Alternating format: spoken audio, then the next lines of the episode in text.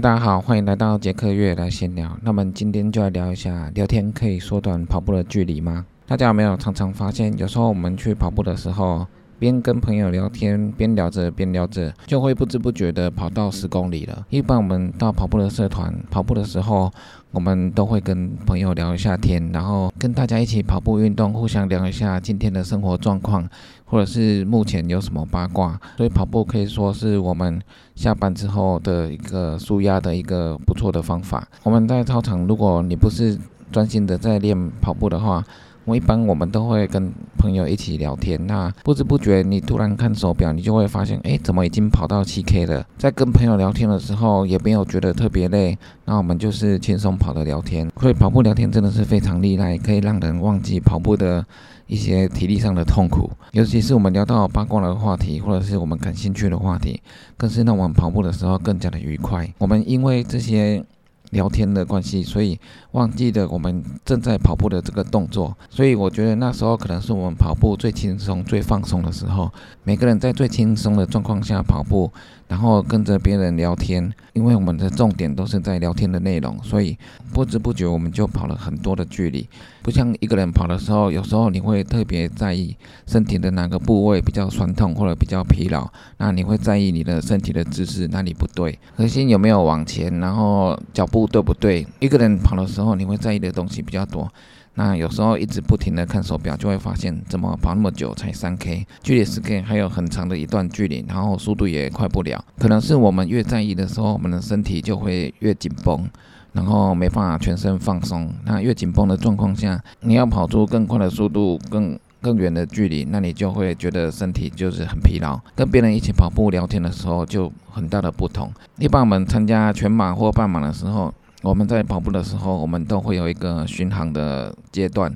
巡航阶段就是说，你已经跑到你的均速状态，那时候你也没有很在意说你跑步的状态是怎么样。你在跑的时候，对你的跑步动作不会有任何的怀疑。等到我们可能跑到三十五 K 的时候，这个巡航状态突然清醒过来，你就会觉得身体开始疲劳了，然后脚哪里不舒服了。后面再继续跑的时候，你就会时时刻刻的看着手表，速度没有维持到。之前的速度，然后速度越来越慢，所以我们从一开始跑步跑到进入巡航状态的时候，这段时间就是我们最能发挥的速度。那巡航时间一旦清醒过来之后，你就会特别在意身体哪里。比较疲劳，或者是跑姿哪里不对，后面就会慢慢的开始紧张掉速，所以巡航状态有点像我们在跟跑步聊天的时候一样，只不过巡航状态是我们平常最快的均速的状态，巡航状态应该就是身体最舒适的状态。那这段时间你也会不知不觉，很快的就跑完三十五 K，聊天的状态是最轻松的状态。那你跟朋友聊天，你也会不知不觉跑到了三十五 K。那三十五 K 之后可能还不会累，因为有在跟朋友聊天，所以不知不觉你就可以跑完整个全马。所以一个人在跑的时候，最好是可以进入巡航状态。在巡航状态的时候，你不会特别去想什么，你的跑步也是最轻松、最自在的状态。所以我们在跑的时候，我希望这个巡航状态可以维持久一点，就是可能到四十二 K，然后你突然清醒过来之后，剩下两 K 的全马，那。两 K 的全马，你可以全力冲刺，那这样是非常棒的。你要进入巡航状态可能比较简单，但是你要维持巡航状态也不太容易。你要一直跑，又一直不要在意身体的疲劳的话，让身体维持在最轻松的状态跑步，这个巡航状态不太容易。所以，我们跑全马如果是轻松跑的欢乐跑，那我们边跑跟朋友聊天，然后到补站边吃东西的话，你就会发现不要太在意时间。不知不觉就会到达终点。那如果你全马是要跑速度的话，你就会很在意你的速度有没有掉下来，那有没有跟上别的集团？这样子身体会越来越紧绷，跑到后面有可能会爆掉，没办法再跑下去。所以一个人跑步和两个人跑步的区别真的很大。超马比赛的话也是一样，超马比赛如果是 A 点到 B 点的比赛的话，你可以边跑边欣赏风景，那慢慢跑或者是跟朋友聊天，也会不知不觉很快就到达 B 点。但是超马比赛你要求速度的话，你可能就会比较疲劳。那还有绕圈的超马比赛，绕圈的超马比赛，比如你跑六小时、十二小时、二十四小时，一直在同一个地方绕圈圈，你要怎么熬过这个六小时、这个十二小时还有二十四小时？这都是非常困难的。在绕圈的时候，最需要的就是跟朋友一起聊天，一起跑步。那不知不觉你就会过两小时。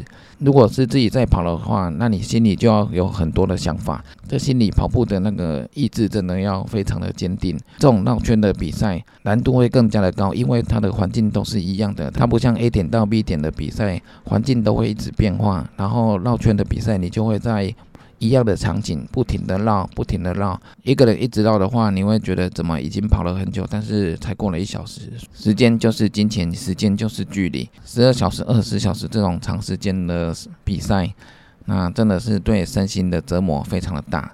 所以要跑完这种比赛，真的是非常不容易，非常不简单。如果我们在超马的绕圈赛可以跟朋友一起聊天、一起跑的话，那绕圈赛就会变得比较轻松一点。但是有时候你也不可能聊那么久啊。所以超马的绕圈赛对自己心理的要求比较大，因为都在同一个地方绕，除了自己对跑步很有兴趣之外，那你在跑的时候也要让自己放轻松。我自己是没有参加过这种绕圈的，因为我觉得太累了。这种绕圈的想要参加之前，心里就累了，不是身体累，是心理先累。绕圈赛跑到最后，自己一个跑，真的是心里要有很多剧本、很多想法，那你自己可以不停的跑下去。所以要跑绕圈赛真的是不容易。那越野跑能不能跟朋友一起聊天一起跑，也是有可能的。可能速度不能太快，然后你的越野的路线也要有点熟悉。因为越野跑的地面凹凸不平，它的环境的变化比较多，所以你要更专心的地面的状况。那边跑边聊天还是有可能的。就是上山的时候，因为速度也快不了，那你可以边跑边聊天。但是有时候爬山的时候都喘不过来，要怎么聊天？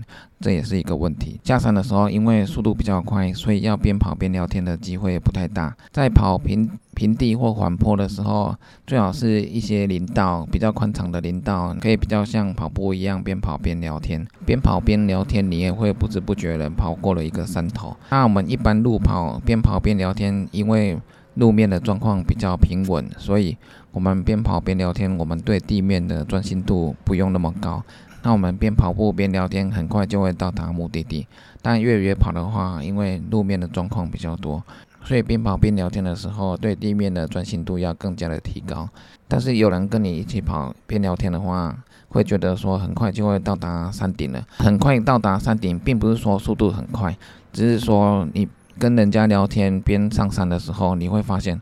怎么这么快就到山顶了？其实速度没有很快，只是感觉山顶怎么很快就到了。如果我们自己一个人在跑的时候，又要感觉跟朋友聊天，我们看大部分的人好像都会听音乐或者是听 podcast，有时候也就是要分散自己的注意力，就是让你身体处于轻松的状态。一般听音乐或者听 podcast 都是在轻松跑的状态。